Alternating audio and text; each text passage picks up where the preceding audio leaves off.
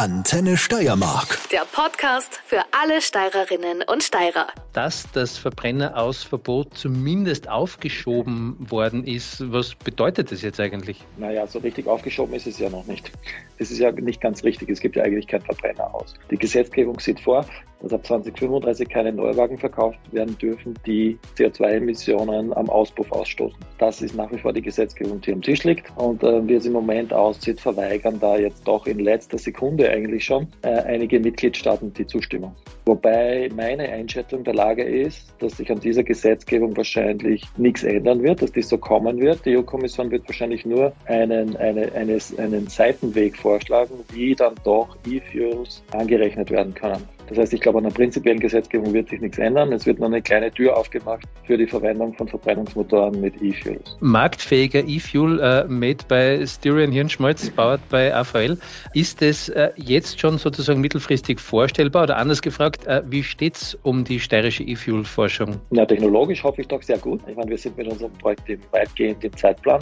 Wir planen eine Anlage Ende dieses Jahres in Betrieb zu nehmen. Und ähm, ich meine, bei uns wird es keine große kommerzielle Herstellung von E-Fuels Fuels geben. Wir wollen eine neue Technologie zeigen, die eine signifikante Effizienzverbesserung bringt. Einer der großen Nachteile von E-Fuels ist ja, dass sie relativ energieintensiv in der Herstellung sind. Und wir haben eben eher ein neues Verfahren entwickelt, äh, bei dem wir glauben, dass wir um 30 Prozent effizienter sind. Also eine sehr, sehr signifikante Verbesserung. Und da brauchen wir dann eben, um einen Liter synthetischen Kraftstoff herzustellen, um 30 Prozent weniger erneuerbaren Strom dazu. Und dieses Verfahren wollen wir eben jetzt mal in einer kleinen Anlage ab nächstes Jahr demonstrieren und zu zeigen, dass das funktioniert. Und dann muss man diese Technologie noch entsprechend industrialisieren bis man dann wirklich große kommerzielle Anlagen auf Basis von diesem Verfahren aufstellen kann. Ich würde gern, bevor wir wieder sozusagen zu diesem Status quo zurückkommen, gern noch einen Schritt zurückgehen. Nämlich, ich glaube, man muss vielleicht auch noch ein bisschen erklären, was E-Fuel eigentlich ist. Vielleicht können Sie uns da sozusagen das Ganze plastisch vor Augen führen. Ja, gerne. Prinzipiell mal von der chemischen Zusammensetzung ist ein E-Fuel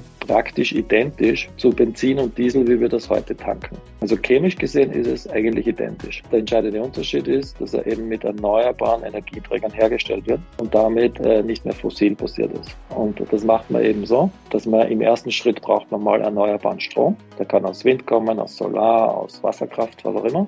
Und ähm, dann wird in einem zweiten Schritt mit diesem erneuerbaren Strom einmal Wasserstoff hergestellt. Das geht ganz einfach durch Elektrolyse. Das heißt, da wird Wasser durch äh, Anlegen einer Spannung gespaltet in Wasserstoff und Sauerstoff. Den Wasserstoff aus diesem Prozess verwende ich dann weiter. Und was ich jetzt noch brauche, ist bei Benzin und Diesel handelt es sich ja um einen Kohlenwasserstoff. Da ist also ein Kohlenstoffatom dabei. Und das muss ich mir jetzt irgendwo herholen. Und das macht man typischerweise aus CO2. Von dem haben wir ja leider genug in der Atmosphäre, wenn auch in einer sehr, sehr kleinen Konzentration. Aber es gibt eben Verfahren, dieses CO2 aus der Atmosphäre abzuscheiden. Oder ich kann es mir auch aus einem Industrieprozess holen, aus der Stahlproduktion zum Beispiel. Da ist es schon höher konzentriert. Das heißt, ich borge mir jetzt so ein CO2-Molekül aus, äh, was in sowieso in der Atmosphäre gelandet wäre. Und mit diesem CO2-Molekül und gemeinsam mit Wasserstoff mache ich jetzt einen Kraftstoff, der de facto dann die Eigenschaften von Benzin oder Diesel hat. Das ist eben dann der dritte Schritt, der heißt Synthese. In diesem Syntheseschritt werden Wasserstoff und Kohlendioxid oder Kohlenmonoxid wieder zusammengeführt zu einem langkettigen Kohlenwasserstoff. Und dann habe ich eben einen E-Fuel. Und wenn ich den jetzt im Fahrzeug wieder einsetze und verbrenne, entsteht wieder CO2. Aber das habe ich mir ja vorher aus der Atmosphäre ausgeborgt. Das heißt, über den gesamten Lebenszyklus Zyklus des Kraftstoffes ist das eben CO2-neutral und es kommt kein zusätzliches CO2 in die Atmosphäre. Jetzt ist es sozusagen ein sehr komplexer Prozess, der da eben äh, passiert. Jetzt ist E-Fuel eine Technologie, möchte ich sagen. Jürgen Roth, mit dem habe ich vor kurzem mal gesprochen, der hat sich bei uns im Interview dafür ausgesprochen, dass eben, was die Technologien angeht, mehrere Pferde die Klimakutsche schnell aus dem Dreck ziehen können. Also damit gemeint, gleichzeitig an mehreren Technologien zu forschen, wird am Ende die beste Lösung bringen, auch wenn es bei Ihnen jetzt sozusagen in diese Richtung geht. Unterschreiben Sie das? Ja, absolut. Ja. Das sehen wir auch. Also wir glauben, dass wir durch einen technologieoffenen Ansatz am schnellsten und am kostengünstigsten zu einer CO2-Reduktion in der Mobilität kommen. Das heißt, wir müssen weiterhin Batterietechnologie vorantreiben. Wir müssen das günstiger machen. Wir müssen die Ladeinfrastrukturen verbessern. Wir müssen die Menschen auch wirklich überzeugen, Batteriefahrzeuge zu kaufen. Wir müssen auf Wasserstoff setzen. Also rein jetzt zum Beispiel in einer Wasserstoff-Brennstoffzelle, speziell für schwerere Fahrzeuge im Lkw-Bereich wird das die ganz wichtige Lösung werden. Und aus unserer Sicht sind auch E-Fuels ganz, ganz wichtig, speziell für die Bestandsflotten. Ja, wir haben ja Millionen Fahrzeuge heute auf der Straße und wir werden auch, selbst wenn diese Gesetzgebung bleibt, bis 2035 weiterhin Fahrzeuge mit Verbrennungsmotor verkaufen, die dann zumindest bis 2050, vielleicht sogar bis 2060 im Feld sind. Und wir haben dann zwei Möglichkeiten. Entweder akzeptieren wir die CO2-Emissionen dieser Bestandsflotte oder wir stellen die Bestandsflotten auf E-Fuels um. Und aus unserer Sicht kann nur der zweite Weg zum Ziel führen weil wir sonst die Klimaziele 2040 in Österreich nicht erreichen werden. Wird die Zukunft, ich nenne es einmal, was die Technologien angeht, auch bunter sein, also nicht die eine sein, die sich dann durchsetzen wird, sondern so wie Sie es jetzt ja auch skizziert haben, äh, eben verschiedene Technologien in den unterschiedlichsten äh, Bereichen zum Einsatz kommen? Kommt jetzt darauf an, von welchem Zeithorizont. Äh, es wird zwischenzeitlich mehrere Technologien geben. Wir glauben eigentlich schon, dass sich langfristig elektromotorischer Antrieb durchsetzen wird, weil es ganz einfach die kostengünstigste Form der Mobilität sein wird. Das heißt, sehr langfristig gedacht, 2050, 2060 wird für einen Normalkonsumenten ein batterieelektrisches Fahrzeug von den gesamten Kosten deutlich günstiger sein als ein Fahrzeug mit E-Fuels. Ganz einfach, äh, weil ich natürlich diesen Effizienznachteil muss ich mit höheren Kosten bezahlen. Das geht nicht anders. Jetzt ist es so, äh, E-Fuel, um das sozusagen auch noch einmal auszurechnen, da habe ich jetzt aktuell das Rechenbeispiel bekommen.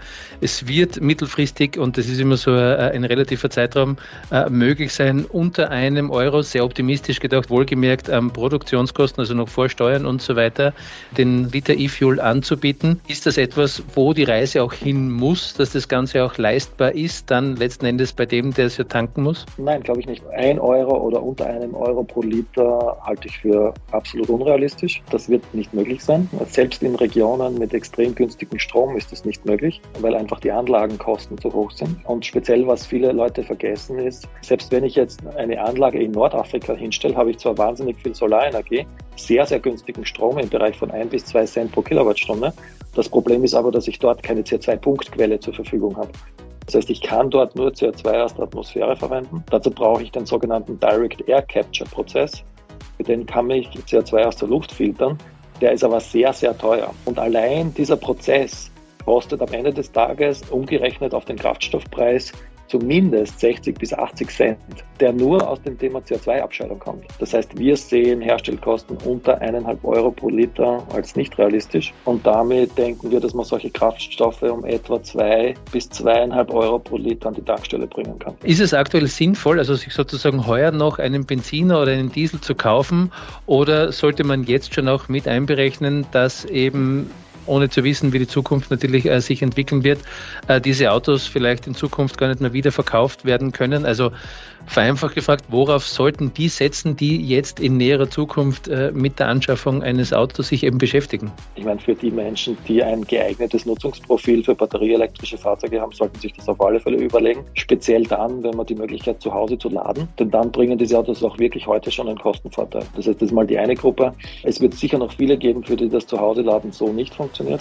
da ist es halt im Moment noch schwierig. Aber es spricht im Moment auch überhaupt nichts dagegen, sich noch ein, ein Benzin- oder Dieselfahrzeug zu kaufen. Ja die neuen Emissionsgesetzgebungen, die da gelten, Euro 6 oder jetzt dann irgendwann auch einmal Euro 7, das sind extrem saubere Motoren, die praktisch fast keine Emissionen mehr verursachen. Natürlich CO2, aber da muss man auch den Hebel woanders ansetzen und einfach versuchen, auch weniger zu fahren. Ja? Vielleicht dann vielleicht doch mal ein öffentliches Verkehrsmittel und nicht jede Strecke mit dem Auto. Da hat man einen sehr, sehr großen Hebel in der Hand, auch CO2 signifikant zu reduzieren. Wenn Sie hier und jetzt sozusagen auf die Antriebsart im Jahr 2050 äh, wetten müssten, welche wäre das nach dem heutigen Stand der Technologie? Also im Pkw würde ich sagen, da wird es einen Marktanteil wahrscheinlich von 70 Prozent batterieelektrischen Fahrzeugen geben, 20 Prozent Wasserstoff und 10 Prozent Restbestand Bestandsflotten E-Fuels mit Verbrennungsmotor. Und natürlich auch hybridisiert. Ja. Vielen Dank fürs Zeitnehmen. Danke. Die neuen Antenne Steiermark Podcasts. Jetzt reinhören. Alle Infos gibt's auf antenne.at.